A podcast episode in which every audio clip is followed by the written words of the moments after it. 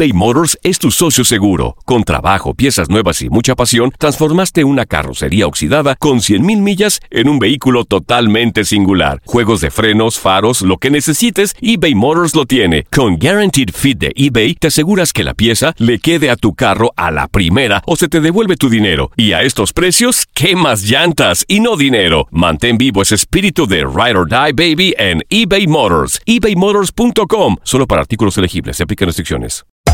Hacer tequila, Don Julio, es como escribir una carta de amor a México.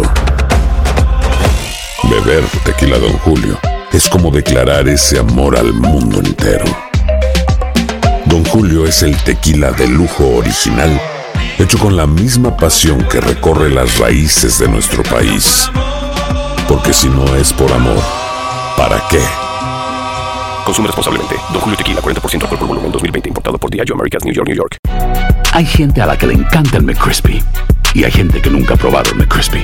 Pero todavía no conocemos a nadie que lo haya probado y no le guste. Para pa pa pa.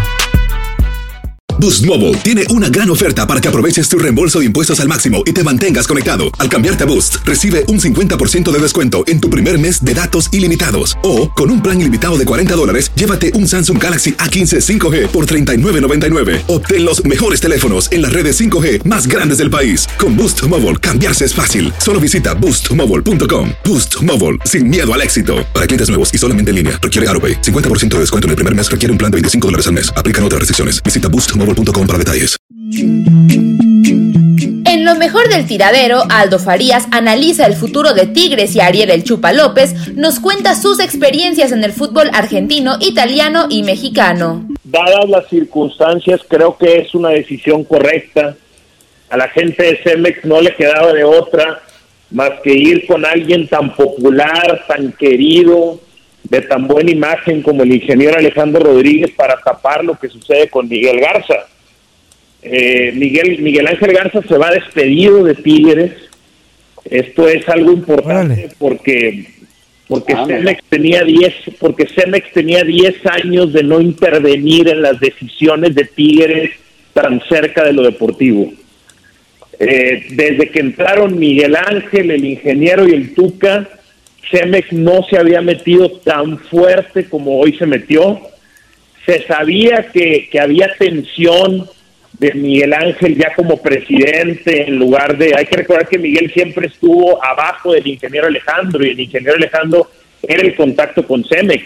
Pero cuando el ingeniero deja la presidencia y Miguel Ángel vuelve, se vuelve presidente, Cemex empieza a agarrar un protagonismo sobre las decisiones y a vigilar de una manera diferente, por así decirlo, y fue una, una relación que se fue desgastando hasta hasta llegar a hasta llegar a su punto de, hasta llegar a su punto de quiebre.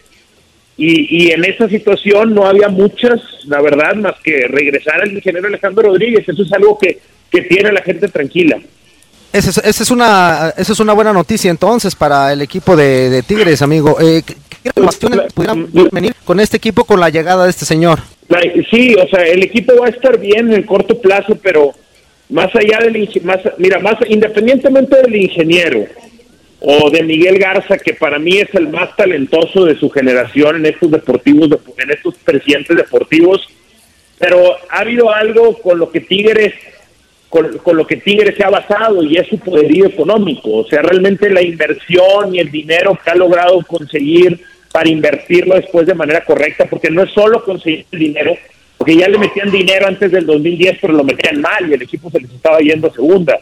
Entonces, el ingeniero y Miguel Ángel lo invertían, lo invertían de, de de manera correcta. ¿Dónde, ¿Dónde empiezan las dudas? Cuando el tema de la renovación. ¿Cómo se va a renovar Tigres? Porque de esto depende si Tigres se va a quedar como el equipo de la década, tipo el Necaxa o el Pachuca, o si Tigres puede como mantenerse peleando entre los grandes del fútbol mexicano. Depende de la renovación. Y ese tema de la renovación es precisamente la causa por la cual los problemas entre el anterior presidente Miguel Ángel Garza y la gente de Cemex.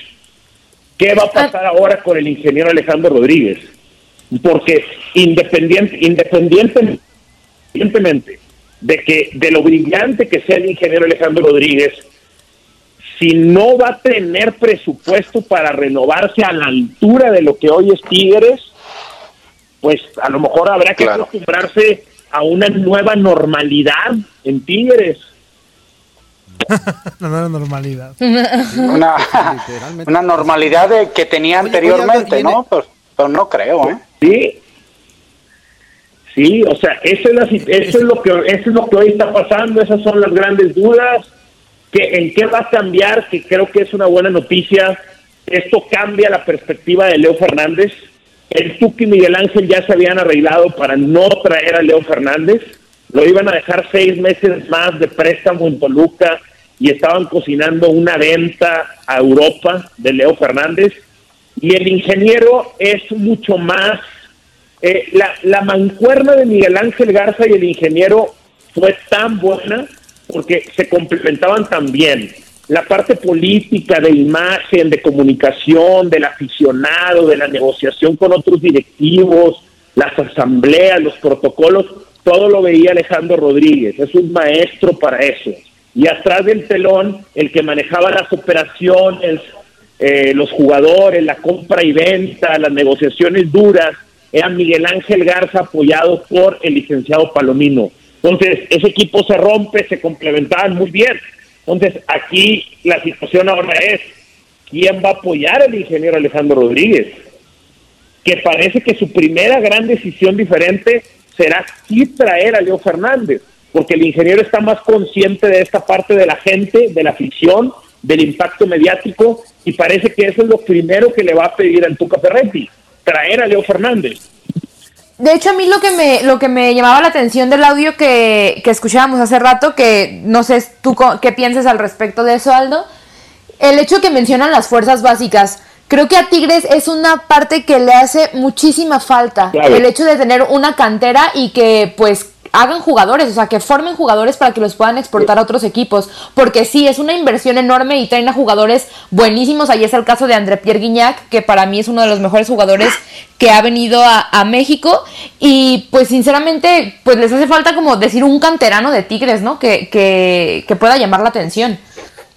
Pues le das al clavo, eso que dice el ingeniero es, es clave en las fuerzas básicas, porque en este una, una de las indicaciones o uno de los puntos. Luego ya al escuchar al ingeniero que se cubre en la declaración en varias veces y dice, vamos a continuar el proyecto que ya traían Miguel, Ricardo, etcétera, pero se sabe que em, se le estaba pidiendo a Miguel Garza y a Tigres mayor enfoque en eh, fuerzas básicas. ¿Por qué?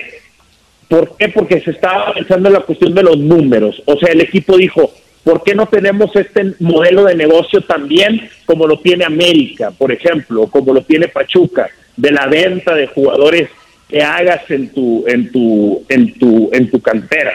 Y la otra es para ahorrar también dinero, para no tener que contratar tantos jugadores. La filosofía de Miguel Ángel García y el Tuca Ferretti es diferente. Es una filosofía más de ganar por encima de todo me explico, y de seguir ampliando la ventaja que tienes en cuanto a calidad de jugadores con respecto a la liga. Esa era otra cosa que también estaba. Llega el ingeniero Alejandro Rodríguez y lo primero que dice que es, vamos a ir con fuerzas básicas. Es muy lógico, hay una nueva postura, hay un nuevo camino que el presidente anterior no quiso tomar y que hoy el ingeniero sí tomará. Ahora, Aldo, ¿tú crees que la afición, si se llegara a dar esa renovación, por falta de lo que sea, dinero o, apoyo, lo que sea, que el equipo ya no esté tan fuerte en cuanto a nombres como lo ha hecho de en los últimos 10 años, si no me falla la memoria. ¿Crees que la afición de Tigres está preparada para darle espacio, para apoyar un proyecto en donde vengan jóvenes o vengan un equipo de lleno de no tan de nombres no tan eh, rembombantes? Mira, por, por los que vivieron la década de los noventas y los dos miles no tengo ningún problema. Vamos a decir generaciones millennial a partir, o sea, los, los viejos millennial, vamos a decir 90, 92, 93, 89, etcétera. Los últimos millennial y los generación Z que hoy ocupan una parte importante del mercado de Tigres, confirmado por estadísticas de venta, eh, esos no están preparados para que Tigres caiga. ¿A qué me refiero? La raza que tenemos, vamos a decir, yo soy del 8-9, la raza que tenemos arriba de 27 años, yo creo, nos tocó ver al Tigres malo, nos tocó ver de muy niños al Tigres que se fue a segunda, nos tocó ver el 4-1 contra Monterrey, las otras eliminatorias, etcétera, las finales perdidas contra Pachuca. Estos aficionados están listos para una posible caída de su equipo. Pero los nuevos aficionados que nacieron en la abundancia de los campeonatos, esos que son de Gignac para acá o del campeonato de Santos para acá, esos no están preparados para lidiar con un equipo que no sea ganador y que no sea económicamente dominante como lo ha sido este Tigres. Así es, es que se le llama la generación Mazapán, ¿no? Estos, esos, es que, amor, digo. Esos, sí. Es que, a ver. Generación Mazapán porque tienen el jarritos de Tonalá. Por los delicados, ¿no? sí, claro, ya cualquier cosa ya arman escándalo. E, e, exactamente, y si aparte como, se formaron como aficionados, o sea, cuando vienen las épocas de campeonatos se cosechan muchos nuevos aficionados, como las ha cosechado Tigres, pero luego muchos de esos muchos de esos se van cuando el equipo deja de ganar. Claro. Oye, oye Aldo, a mí este me, queda claro que un, un te, perdón, eh, Ramón, un tema de, no, no, que se va a hablar en Tigres es precisamente de el técnico. De, sabemos que tiene mucho tiempo el, el Tuca Ferrete ahí, posiblemente se le renueve, pero ¿por qué salió entonces por ahí la versión de que Víctor Manuel Bucetich pudiera llegar a, ocupar el lugar de, del Tuca Ferretti? Lo que está pasando, lo que está pasando es que el Tuca tiene contrato todavía por varios años. Les, les quedó mal el número. Creo que es como 23, algo así. 2021. entonces, hasta el 2021. Ah, entonces quiere extender hasta el 2023. Eso es exactamente. Sí. Correcto. Bueno, aquí el detalle es el siguiente. Yo tengo entendido que la relación es más fuerte entre Miguel y Tuca que entre Tuca y el ingeniero. Eso, eso yo lo tengo muy claro. No quiere decir que sea mala con uno, ¿me explico? Simplemente es más fuerte ah. con otra. ¿Por qué? Pues porque les toca operar juntos. Les tocaba operar jugadores, compra-venta. Es normal que esa parte de la relación sea, sea, sea, sea más fuerte. Y la otra, la otra, la otra situación es que eh, decía, eh, ayer me decía Alex de la Rosa, compañero también de TUDE, me dice Alex, oye, me dicen que Mejía Barón se enteró de la salida de, Miguel Garza por la televisión. O sea que Miguel Mejía Barón de toda la confianza del Tuca. Y de la Rosa habría la posibilidad entonces de que tal vez ni siquiera el Tuca se pudiera quedar. ¿Pudiera pasar? Sí, sí pudiera pasar.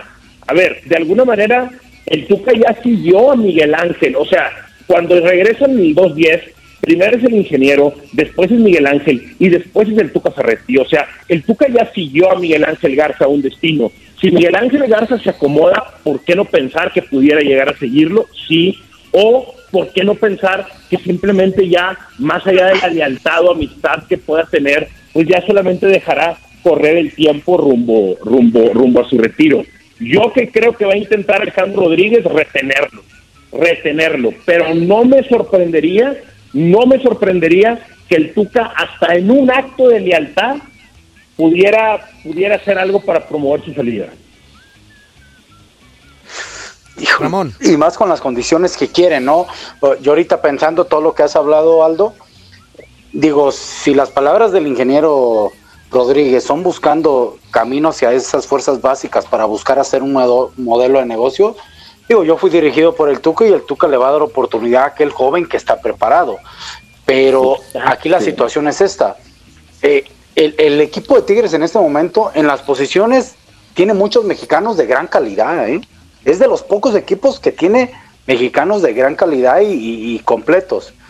Para que tú puedas generar ese modelo de negocio y entrar a un chavito de fuerzas básicas que tú le veas el talento, primero, el entrenador debe de estar convencido Segundo, debe de estar arropado por buenos jugadores. Eh, muchos hacen esto de buenos extranjeros, así era antes el modelo anterior. Buenos extranjeros con algunos buenos mexicanos y le daban oportunidad al joven y ahí podía un poquito ser arropado. En el caso de, Tigres tendría que deshacerse de algunos buenos o mexicanos o extranjeros inclusive para esa cabida, ¿no? O sea, es, cambiar ese modelo. Eso. Y, Totalmente, exactamente. Y, y pone, pones ahí, Ramón, esa parte de que a mí, si algo tengo muy, si algo tengo claro yo, a ver tú qué piensas, de que el Tuca a estas alturas de la carrera no va a aguantar incomodidades. No. O sea, él, en Tigres, él, en Tigres es o era el amo con Miguel Garza al mando. Él hacía, deshacía, pedía, quitaba, ponía, se metía en las negociaciones, etcétera. Él tenía esa libertad, se la ganó. No estoy diciendo que sea algo malo, se la ganó y funcionó muy bien en Tigres.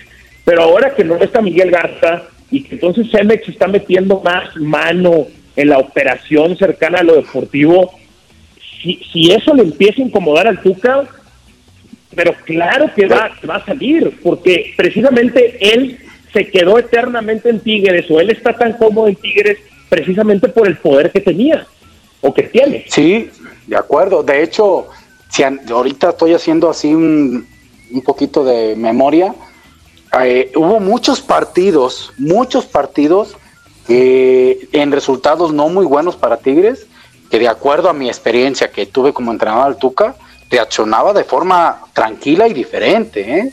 Este, Quizá había esa confianza que había entre Miguel Ángel Garza y él, que a pesar de un resultado eso le daba tranquilidad en algún momento dado al Tuca. Si analizamos los primeros años del Tuca con Tigres, era el Tuca que, que todo el mundo conocemos, ¿no? No sé ahorita si se, hay que ponerle atención a esta temporada, primero Dios cuando inicie, qué Tuca vamos a ver, ¿no? Totalmente, totalmente. Va a ser muy interesante ver eso, ver, ver eh, movimiento tras movimiento cómo se va comportando el Tuca Ferretti. Pues así está la cosa, señores. Yo la verdad, si me lo permiten, aprovechando el gran público que sé que tenemos en el tiradero, eh, acabo de estrenar hoy mi podcast, ahí lo tengo en redes sociales, ahí está en Twitter, Aldo Farías GZZ, o búsquenlo como Aldo Farías, y precisamente estoy lanzando un capítulo en donde explico todavía con más detalles por qué se va Miguel Ángel Garza de la presidencia de Tigres, por qué es despedido, eh, y si les gusta, pues ahí un mensaje o algo en redes sociales. Ah, muy bien. Perfecto, amigo, para que te sigan ahí en, en las redes. ¿eh? muchísimas gracias, amigo, y ahí vamos a estar pendientes de tus podcasts. Gracias, ahí, ahí nos escuchamos y saludos a todo el público del tiradero eBay Motors es tu socio seguro. Con trabajo, piezas nuevas y mucha pasión, transformaste una carrocería oxidada con 100.000 millas en un vehículo totalmente singular. Juegos de frenos, faros, lo que necesites, eBay Motors lo tiene. Con Guaranteed Fit de eBay, te aseguras que la pieza le quede a tu carro a la primera o se te devuelve tu dinero. Y a estos precios, ¿qué más llantas y no dinero? Mantén vivo ese espíritu de Ride or Die Baby en eBay Motors. ebaymotors.com. Solo para artículos elegibles. Se aplican restricciones. Defendió los colores de los equipos en los que estuvo con gallardía. Recién ahora salía a presionar Neto, la hizo bien Morales, encara Morales, que bien que la hizo, me gusta, me gusta, me gusta, me gusta, viene para el chupa, el gol, el chupa, gol,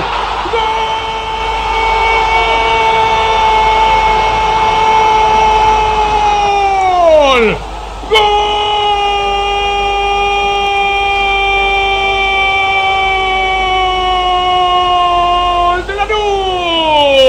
Permítanme, me tengo que parar para aplaudir. ¿Qué digo gol? ¡Golazo! La hizo toda Huguito Morales. La definió el Chupa López. La luz le gana a Racing con este golazo. 1 a 0. Un profesional de pieza a cabeza. 16 minutos. Iba Gaza en el tiro de esquina. El cabezazo al medio. Ingresaba en Ría. El cabezazo. Gol. ¡Gol!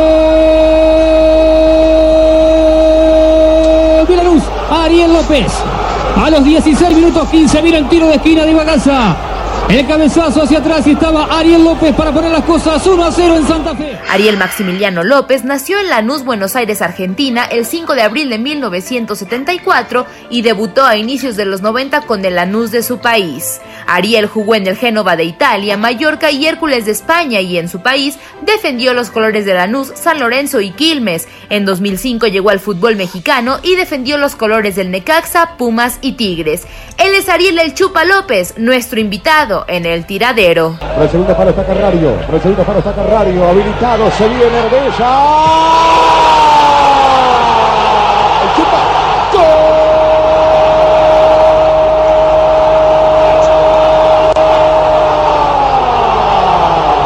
luz, está esperando del otro lado Mena, la pelota para Mena, la bajó, ahí está Hugo Morales, va Huguito, juega la pelota con Cravero, Cravero para el Caño y Bagaza, ahí va Lanús otra vez, el Caño que la metió muy bien por la derecha para Cerrizuela, Cerrizuela está en Ría para el gol, está en Ría para el gol, está el chupa gol.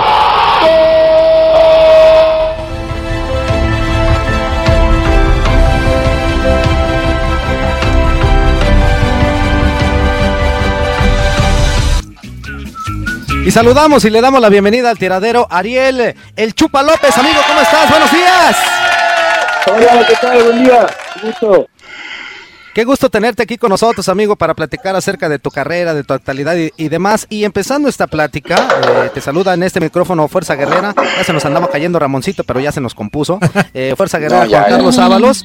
Eh, eh, después de jugar, amigo, en Italia, en España, en tu natal Argentina, ¿qué es lo que te hace voltear a México o cuál es la oferta para llegar al Necaxa a México y decir, ¿sabes qué? Me voy al fútbol azteca. Bueno, eh, yo tuve una carrera muy muy larga, ¿no? Y bueno, al final eh, son son ciclos y son en la vida uno va, va pasando por distintas situaciones donde me tocó debutar muy joven y, y bueno, tuve la posibilidad de también irme a Europa muy joven, cuando tenía 21, 22 años.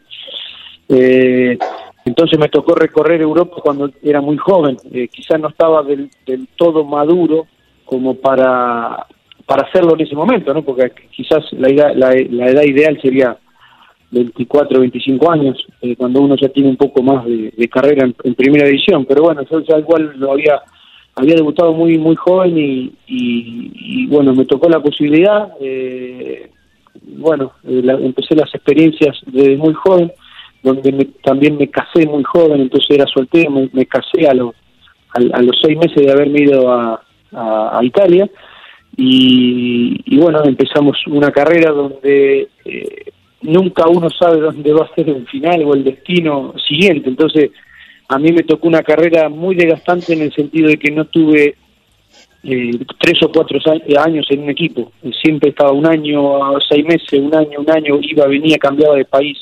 Eso me fue desgastando mucho. Y, bueno, uno cuando eh, decidió volver a Argentina, que tenía 29, a- eh, 27 años, 28 años, estaba en Argentina, me contrata el Club Quilmes, donde yo nunca pensé que iba a volver a salir del país. Dije, bueno, ya yo siempre fui de la idea de no de no jugar hasta los 38, 40 años. Siempre fui de retirar, de que me voy a retirar a los a los 30, siempre decía. Eh, por por la por la vida muy desgastante que, que tenía, ¿no? Eh, y las idas y vueltas. Entonces, eh, a los 29 años me llegó me fue muy bien en Quilmes, la verdad me fue muy bien, y, y me llegó una, una oferta que me vinieron a ver, eh, Raúl Arias, eh, Argentina, y bueno, y dije, mirá qué posibilidad, ¿por qué no, por qué no a esta edad? Eh, quizás era la última, decía yo, que en mi carrera de 29 años irme, irme volver al exterior, y bueno, fue quizá algo que mandó Dios que nunca había pensado, eh, y que y que fue lo mejor que me mandó, porque la verdad, vos fíjate, hoy tengo 46 años y, y- y sigo viviendo en México. Quizá tuve la época de donde me retiré, que me fui a Argentina, pero eh, mi destino siempre sabía que iba, que iba a ser acá porque porque me encantó el país, me, encantó la gente. eh, entonces tuve la suerte de venir a, Necaxa, en Raúl y bueno, también nos fue muy bien, agarramos un equipo muy bueno esa, esa época, y donde donde Tigres, el Tuca va, eh, Tuca Ferretti se fijó en mí para que yo vaya a Tigres a jugar a Libertadores, y fue por eso que después me llevó a Puma. Eh, yo me retiré eh, teniendo años de contrato. La verdad me agarró la locura y dije no juego nunca más. eh, me quedaban, tenía 33 años, era una pena, todo el mundo me quería matar, porque imagínate, a los 33 años jugando en Puma, estaba en uno de los mejores momentos y, y, y decidí no jugar más, no entrenar más, no pisar más una cancha y, y era una decisión que, que, no es que la tuve pensando, viste que a veces los jugadores de fútbol dicen, bueno, el año que viene me retiro, me estoy preparando, no, yo pasado en terminar todo el torneo y dije, no juego más y no juego más. Y nunca me arrepiento de nada, eh, lo más mínimo, eh, no, no, estoy, estoy, es, como que estaba muy estresado mi vida y como que cuando dejé el fútbol como que se me, me, me cayó del todo un, estaba muy pesado mi cuerpo así que me sentía como una como un, no sé un estrés terrible que dije no ya por fin terminó esta guerra como que como que no no no no sé si podía seguir soportando eh, eh, los viajes eh, los, las mudanzas. Entonces bueno por suerte eh, me, me hizo bien en ese momento estuve dos o tres años sin fuera alejado del fútbol y, bueno eh, me tocó volver a jugar a, a, a- a trabajar en el fútbol en, en Argentina en Lanús con los chicos con los infantiles y bueno le, me empecé a agarrar el gustito otra vez porque mi hijo jugaba ahí entonces eh, bueno otra vez existió después la posibilidad de volver de, de, de una oferta pero de trabajo como entrenador entonces yo estaba trabajando ahí en Argentina como entrenador de infantiles y bueno eh, el club Celaya me contrata en el nuevo proyecto cuando agarró con Guillermo Lara y, y, y- y Marcos Achari eh, entonces eh, dije bueno acepté tuve la suerte de, venir y terminar mi curso de técnico que lo había empezado en Argentina me recibí acá en México en el Endit en línea, fue el último, la última generación de Endit en línea.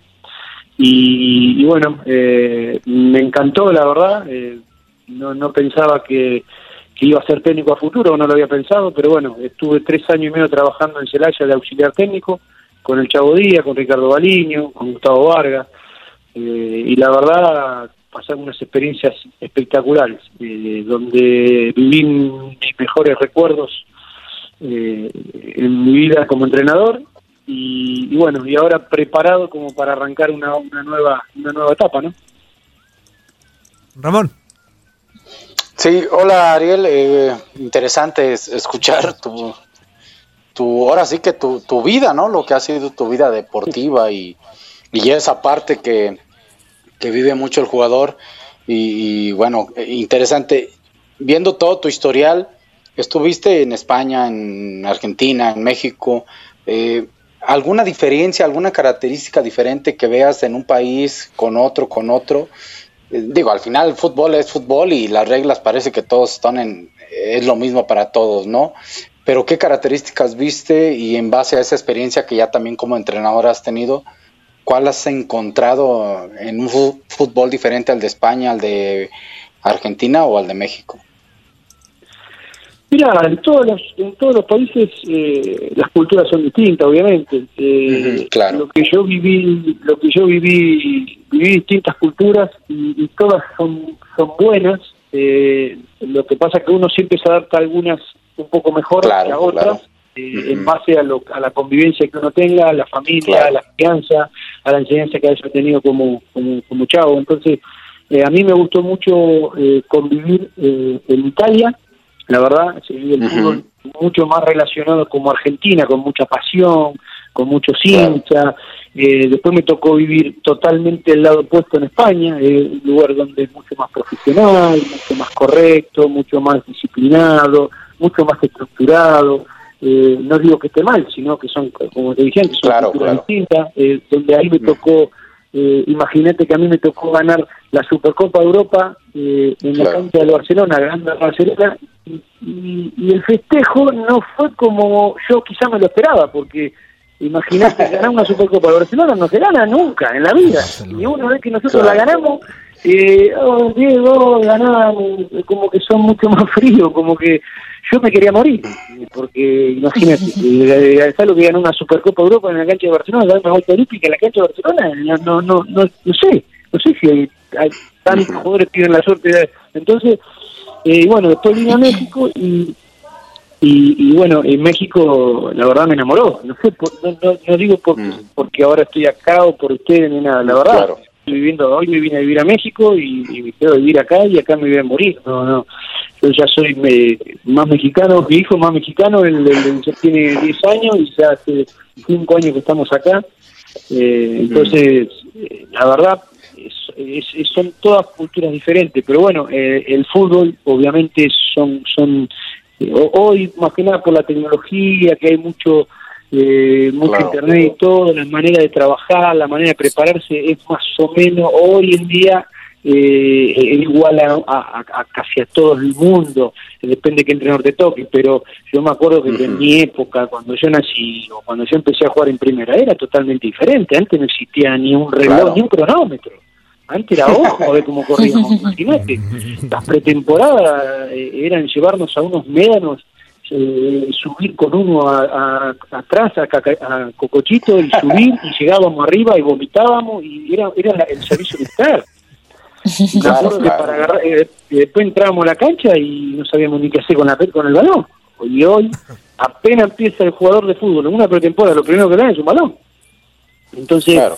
eh, eh, eh, hay cosas que fueron para bien y hay cosas que no, pero yo digo que, que todo evoluciona en la vida. En el fútbol, como dijiste vos, es va a seguir siendo el mismo. Se juega con 11, se jugaba antes con 11. El que hacía más, más de un gol ganaba, el que no hacían gol ninguno de los equipos pa- empataba. Entonces, eh, pero fueron cambiando la forma, las maneras de crecer, la, la manera de alimentación, la manera, la manera de entrenar, la manera, eh, yo digo, siempre me río, me junto con mis amigos, digo, dentro de 10 años los jugadores van a, van a dejar con un control de play, porque viste que ya hasta le ponen un chip a ver cuánto corre, y yo dije, a mí no me gusta eso, porque yo no estoy criado de esa manera.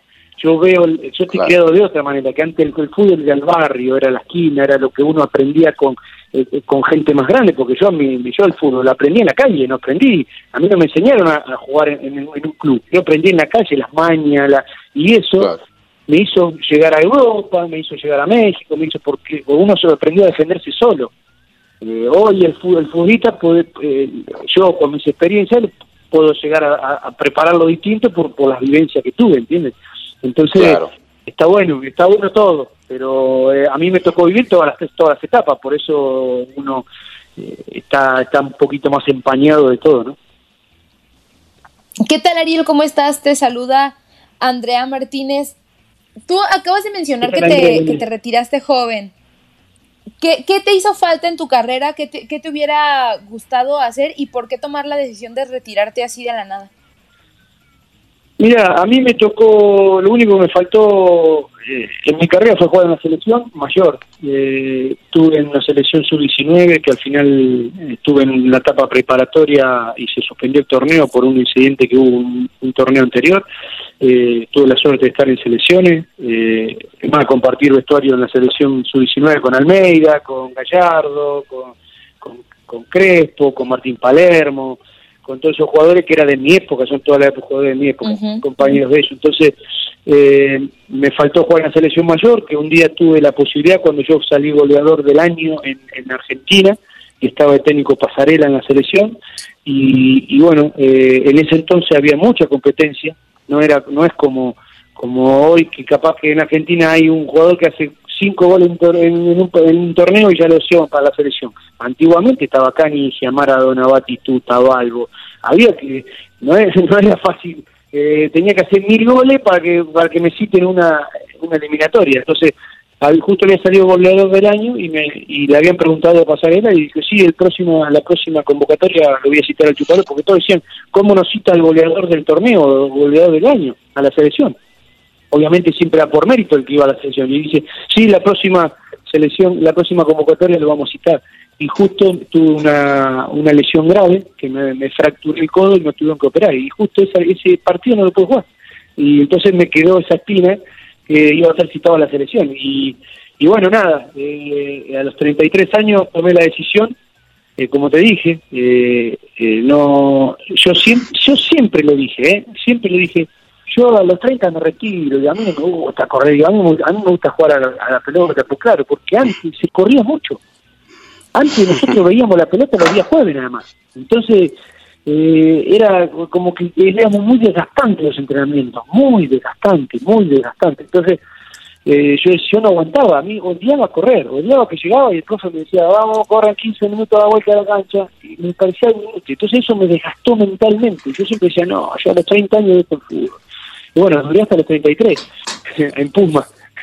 y no estoy, la verdad, arrepentido de nada. Eh, la verdad fue para mí una experiencia enorme y siempre tengo un amigo que me dice eh, que, que a veces te dice, el fútbol no te tiene que retirar a vos, sino vos tenés que retirarte cuando lo deseas, ¿no? Eh, eso es mejor y tenés que tener eh, la, la, dignidad diciendo, hoy me retiro y no juego más, no el fútbol te retire. Pero bueno, eh, son cosas que son momentos que pasan, momentos que viví, momentos que, que me pasaron por la cabeza que decidí dejar el fútbol eh, teniendo dos años más de contrato, el presidente, en ese entonces el, rector del club, el presidente del club, eh, insistiéndome para que me quede un año más, eh, que querían contar conmigo y yo ya tenía todo el contenedor con la mudanza hecha. era algo que, que, no era irreversible en ese entonces para mí, entonces no lo sufrí, al contrario, lo, lo disfruté mucho eh, porque dije, ahora soy libre, como que yo tomé con mucha responsabilidad mi profesión y yo sabía que no podía hacer mucho, y en toda mi carrera no pude hacer muchas cosas, que en ese entonces dije, oh, puedo hacer todo lo que quiera, decía.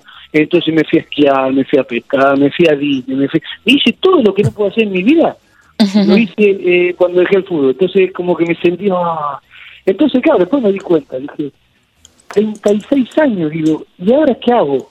digo, no puedo estar toda mi vida sin trabajar, soy muy joven, porque uno le cae la ficha, no sabes cuándo te va a caer la ficha, porque uno mientras está jugando al fútbol da la cabeza, mañana tengo que jugar, mañana tengo que entrenar, mañana tengo que jugar, mañana tengo que entrenar, mañana Y llega un momento que voy a decir, y ahora te cae la ficha y decís, ¿qué hago? Y, yo no quiero ser entrenador, ¿no? ¿qué hago? ¿Qué me pongo? ¿Qué, ¿A qué me dedico? porque uno no está preparado para ningún, para mí nadie está preparado para después de cuando deja el fútbol. Entonces, bueno, empecé a ir al plano donde yo eh, donde me inicié me dijo ¿quieres jugar? y ahí me empezó a gustar otra vez y dije bueno voy a, voy a ser entrenador y ahí empecé así que bueno nada eh, fueron todas experiencias muy lindas y hoy por eso por suerte las puedo compartir con ustedes ¿no? Hola Ariel, te mando un fuerte abrazo. Toño Murillo, gracias por tomar la llamada. Nos queda muy poquito, prácticamente cuatro minutos. Dos cositas. la primera es, primero, tranquilo, porque te retiraste en el más grande de México y del mundo, los Pumas. Entonces ya, ya hiciste todo. Este, tú relajado. Este, y la, la, segunda es, tienes tres hijos, si no me falla el dato. El, el mayor este, juega en el Atlante aún. Y si así es, cuéntanos un poquito. Sí, no, el mayor tiene 20 años, tengo otro de 18, tengo uno de los tres varones, los tres, eh, los tres ninguno juega al fútbol. El de 20 desgraciadamente no pudo jugar porque estaba en el Atlante, pero eh, por la nueva ley que al ser certificado el equipo no pueden jugar extranjeros en tercera división, entonces él como es, es argentino no puede jugar más y bueno, ya no juega más.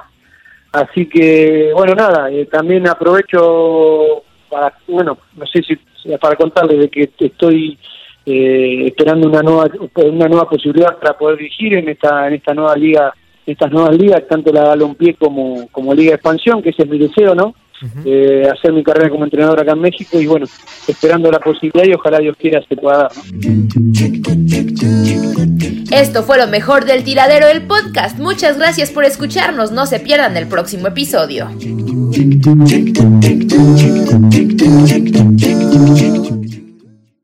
Aloha mamá. Sorry por responder hasta ahora. Estuve toda la tarde con mi unidad arreglando un helicóptero Black Hawk. Hawái es increíble. Luego te cuento más. Te quiero. Be All You Can Be, visitando goarmy.com diagonal español. Boost Mobile tiene una gran oferta para que aproveches tu reembolso de impuestos al máximo y te mantengas conectado. Al cambiarte a Boost, recibe un 50% de descuento en tu primer mes de datos ilimitados. O, con un plan ilimitado de 40 dólares, llévate un Samsung Galaxy A15 5G por $39.99. Obtén los mejores teléfonos en las redes 5G más grandes del país. Con Boost Mobile, cambiarse es fácil. Solo visita boostmobile.com. Boost Mobile, sin miedo al éxito. Para clientes nuevos y solamente en línea, requiere AroPay. 50% de descuento en el primer mes requiere un plan de 25 dólares al mes. Aplican otras restricciones. Visita Boost Mobile para detalles. Si no sabes que el Spicy McCrispy tiene Spicy Pepper Sauce en el pan de arriba y en el pan de abajo, ¿qué sabes tú de la vida? Para, pa, pa, pa. ¿Quieres regalar más que flores este Día de las Madres? The Home Depot te da una idea. Pasa más tiempo con mamá plantando flores coloridas, con macetas y tierra de primera calidad para realzar su jardín. Así sentirá que es su día todos los días. Llévate tierra para macetas Bigoro por solo $8.97 y crece plantas fuertes y saludables dentro y fuera de casa. Recoge en tienda y sigue cultivando más momentos con mamá en The Home Depot. Haces más, logras más. Más detalles en homedepot.com diagonal delivery.